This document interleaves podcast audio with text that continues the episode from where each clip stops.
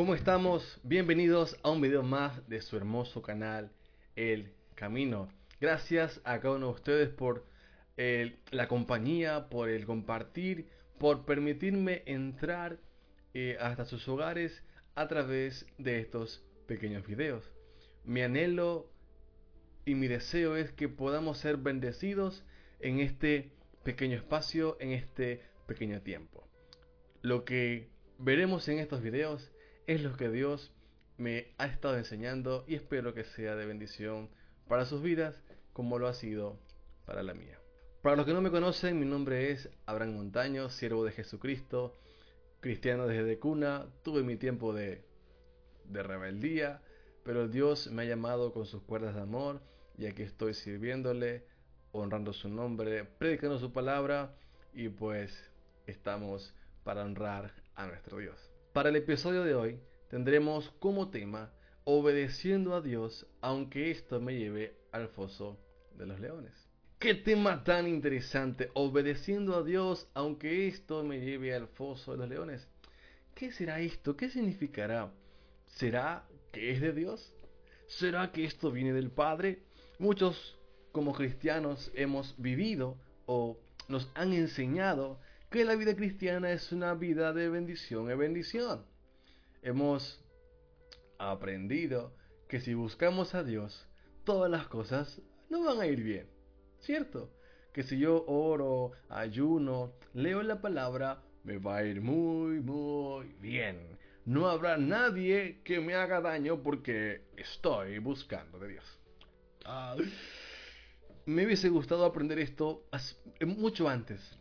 Me hubiese gustado que en una prédica, en la congregación, eh, eh, los pastores, o en un devocional con, hermanos, se me hubiese enseñado que en la vida cristiana no todo es color de rosa.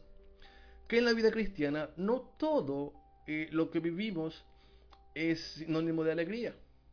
Me hubiese gustado aprender desde mucho más antes de que como cristianos tendremos enemigos aunque estemos buscando de Dios, aunque estemos orando. Va a haber gente que se va a levantar en nuestra contra y nos va a querer humillar, nos va a querer ver muertos. Así que obedecer a Dios aunque esto no lleve al foso de los leones. Y la base de esta reflexión la vamos a centrar en el ejemplo de Daniel.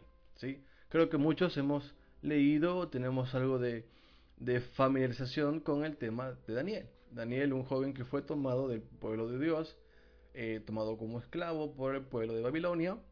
Sabemos bien la historia. Él, sus amigos, eh, tuvieron la disposición de no contaminarse con la comida del rey, dice la Biblia. Y bueno, Dios fue honrando a estos jóvenes, dándoles posición y cargo político en Babilonia, aunque eran extranjeros. Cuando estamos con Dios, Dios se mueve de manera sobrenatural. Y Daniel estaba empezando a tomar un cargo muy, muy importante, ¿sí? como parte eh, del gobierno de Babilonia. Estaba entre los tres más importantes, entre los tres gobernadores más importantes, Daniel estaba a punto de ser el más, más, más importante.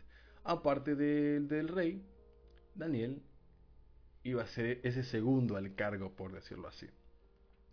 Daniel, un joven, un hombre muy temeroso de Dios, con mucho, eh, con mucho temor de Dios, eh, con mucha, vamos a decirlo, con mucha unción de Dios, con mucha presencia de Dios, con mucho respaldo de parte de Dios. ¿sí? Eh, el pueblo, la gente que rodeaba a Daniel, sabía que Daniel era un hombre temeroso de Dios, que era un siervo de Dios, y pues eso era como que su firma. Daniel, el siervo de Dios. ¿Qué pasa con Daniel? ¿Por qué razón eh, basamos nuestra reflexión el día de hoy en Daniel? Sucede y acontece que como Daniel estaba tomando un cargo muy importante, tenía sus enemigos, ¿sí? Otros gobernadores que querían estar en el puesto que estaba Daniel y querían hacerlo caer, querían eh, hacer lo posible para que el rey de Babilonia pues dijera, mm, Daniel, ya no me pareces una buena opción, te vamos a cambiar. estaban buscando la forma de tumbar a Daniel para que ellos puedan ocupar el cargo que Daniel estaba eh, a punto de ocupar. Entonces, aunque Daniel, pillen esto, aunque Daniel era un hombre de oración, aunque Daniel era un hombre temeroso de Dios, aunque Daniel era un hombre que sus principios estaban basados en Dios y no se dejaba influenciar eh, por el mundo que le rodea, hablamos de un siervo de, de otro nivel con respecto a Dios. Un hombre de Dios. Este hombre empezó a tener enemigos, aunque oraba, aunque servía a Dios, empezó a tener enemigos. Estos enemigos de Daniel empezaron a tramar, buscaban por aquí, buscaban por allá, la forma de hacerlo caer, la forma de que él le falte, le falte el respeto al rey, ah, pero no encontraban ninguna manera para tumbarlo, no encontraban la forma de que el rey de Babilonia cambiase, cambiase su, su idea sobre Daniel. No la hallaron. Qué, lindo es tener enemigos que busquen la forma de tumbarte y no encuentren nada. Vivir una vida tan íntegra que cuando se levanten enemigos en tu contra, no encuentren nada. Qué bonito, por Dios. Así me gustaría ser. wow, es otro nivel ser, ser un hombre de Dios, un siervo de Dios, que se levanten contra ti enemigos y no encuentren nada en contra tuya. Él es el éxito. Y no solamente fue así Daniel, recuerden que también nuestro amado Jesús le pasó igual.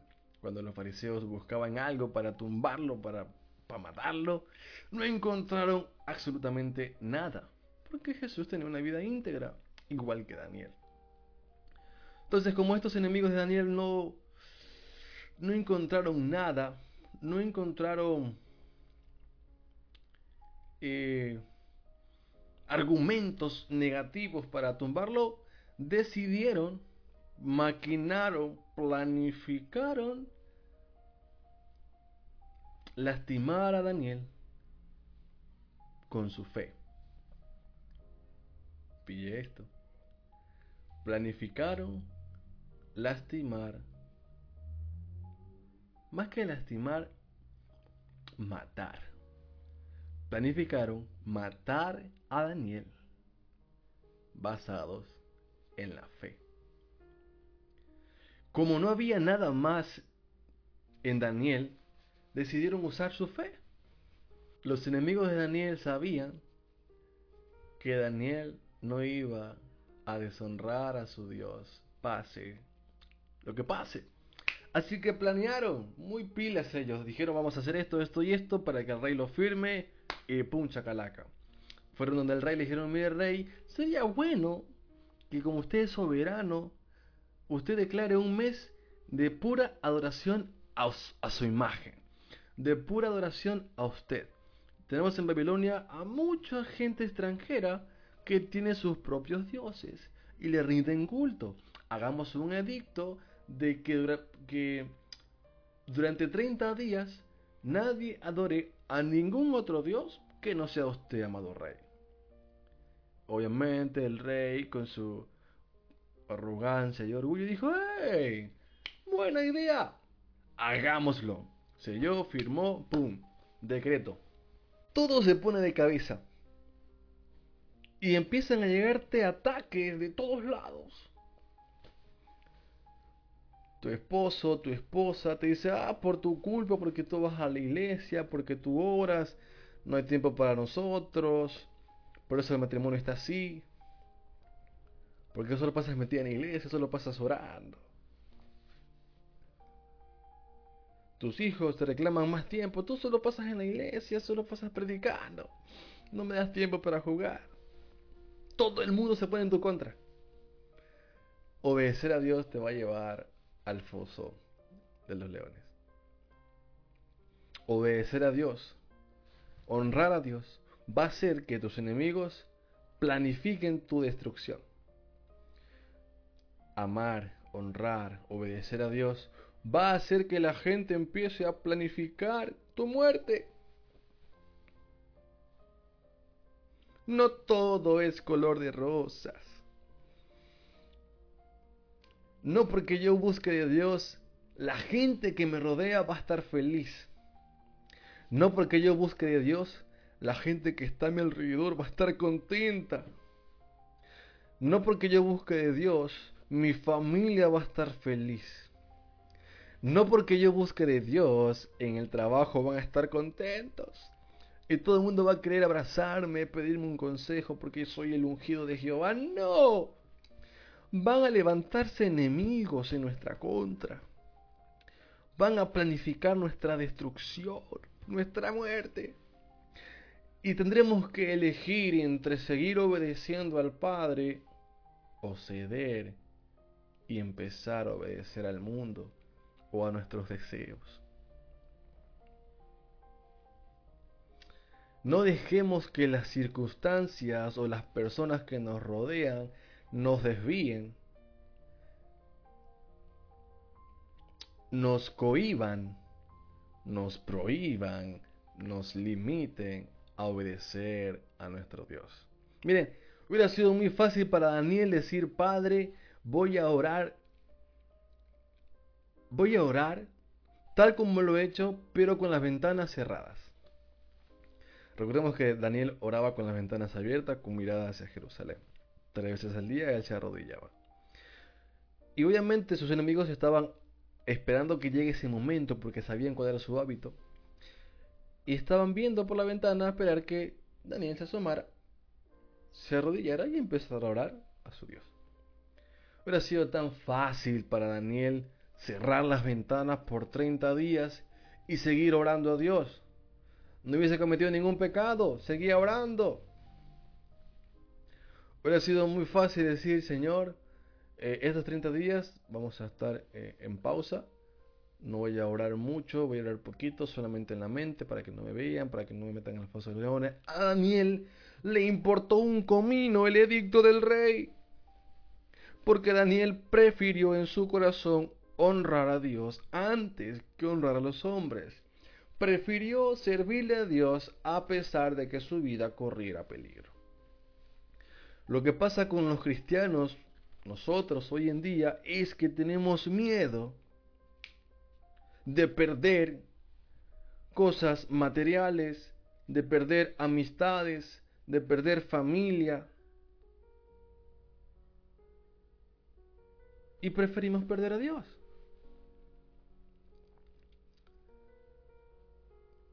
Preferimos decirle a Dios, Dios, espérate, vamos a hacer una pausa, te voy a buscar después, cuando ya mi, mi esposa esté tranquila, mis hijos estén alegres, o cuando su esposo, en caso que tenga su esposo, o cuando mi padre ya me dé permiso y se alinee a ti. Vamos a esperar, Señor, que las cosas estén en armonía, porque si están en, armonía es parte de tu voluntad. Si no hay armonía, no viene de ti. Ah, ah, amigos. Me hubiese gustado antes haber aprendido esto. me hubiese encantado saber antes que el obedecer a Dios me va a llevar al foso de los leones. Ay, mi vida cristiana habría sido diferente. No es fácil estar buscando de Dios y que de repente tu familia se ponga en tu contra y te reclame por lo que estás haciendo o te eche la culpa. No es fácil que estés en tu familia, tenga tu esposo, tu esposa y él sea quien te reclame y te diga por tu culpa. Porque vas mucho a iglesia, has descuidado a nuestros hijos, por lo uno, por lo otro. Pueden decir, no, es que no era de Dios que prediques en estos tiempos, porque no, mira cómo está la situación. ¡Ey! ¡Ey! No es necesario que haya una armonía en el mundo para obedecer a Dios. El mundo puede estar en guerra, pero yo voy a obedecer a mi padre. Eso fue lo que dijo Daniel. El rey puede haber mandado el edicto que quiera con consecuencia de muerte, pero yo no voy a dejar de buscar a mi padre. yo no voy a dejar de honrar a Dios. Tus amigos pueden decirte, hey, si sigues yendo a la iglesia, nos vamos a alejar de ti. Que se vayan. Que no te importe, tú sigue honrando a Dios. Que en tu familia se ponga en tu contra porque busca a Dios. Aleluya. Qué bien. Si eso pasa en tu familia, quiere decir que vas por buen camino. Daniel no hizo nada malo. No insultó a su rey de Babilonia. Nunca acusó ni hizo nada en contra de sus enemigos. No hizo nada. Solamente se dedicó a hacer lo que siempre hacía, que era buscar el rostro de Dios. Daniel es acusado por faltar al edicto que el rey de Babilonia había dado. Consecuencia, ¡pum! Al foso de los leones. ¿Algo justo? No, para nada. ¿Algo que Dios pudo haber evitado? Sí, pudo haberlo evitado. Dios pudo haber cegado la vista a sus enemigos y, y que no lo vieran y ya. Hubiera sido súper fácil. Pero era necesario que Daniel pase por esto. Por dos razones. Una, para testimonio de Daniel y eh, del rey y para testimonio de nosotros hoy en día. Daniel es echado a las de los leones, lo lanzan, cae, los leones hambrientos, los leones con ganas de devorarle hasta el último tétano de sus huesos. Pero ¿qué pasa? Pasa que aunque estén los leones hambrientos y tengan la oportunidad de devorarte, que aunque venga el miedo a tu vida con ganas de devorarte, porque te amenazaron tu esposo que si vas a la iglesia nos separamos, ¡ja! Viene el miedo a tu vida, viene la desesperación, viene el estrés, viene la tristeza. ¡Ay, hambrientos por devorarte! Viene la depresión a tu vida porque te, te dejaron solo. ¡Ay! Quieren devorarte. ¿Qué sucede? ¡Ay! Que como tú eres un hijo de Dios, un siervo de Dios, y que estás en esa situación porque estás honrando a Dios, ¡hey! Dios está contigo. Dice la Biblia que Daniel vio cómo bajó el ángel de Jehová y cayó la boca de los leones hambrientos. ¡Ey! Cuando tus enemigos se levanten en tu contra, tú decides obedecer a Dios. Vas al foso de los leones. Viene a tu vida la tristeza, la melancolía y un montón de cosas más. Con ganas de destruirte. ¡Ey! Dios está contigo y va a callar la boca de esos leones y no te van a devorar. Estarán allí viéndote, babeándose, pero no te van a tocar. La depresión no te va a hacer daño. La tristeza no te va a afectar. ¿Por qué? Porque tú estás en esa situación. Porque decidiste obedecer a Dios. Y Dios no te va a dejar solo. Porque Dios honra a los que le honran. Dios protegió a Daniel. Dios libró de la muerte a Daniel. Porque Daniel decidió honrar a Dios. Así de sencillo. Mis amigos. No importa quién se levante en tu contra, no importa.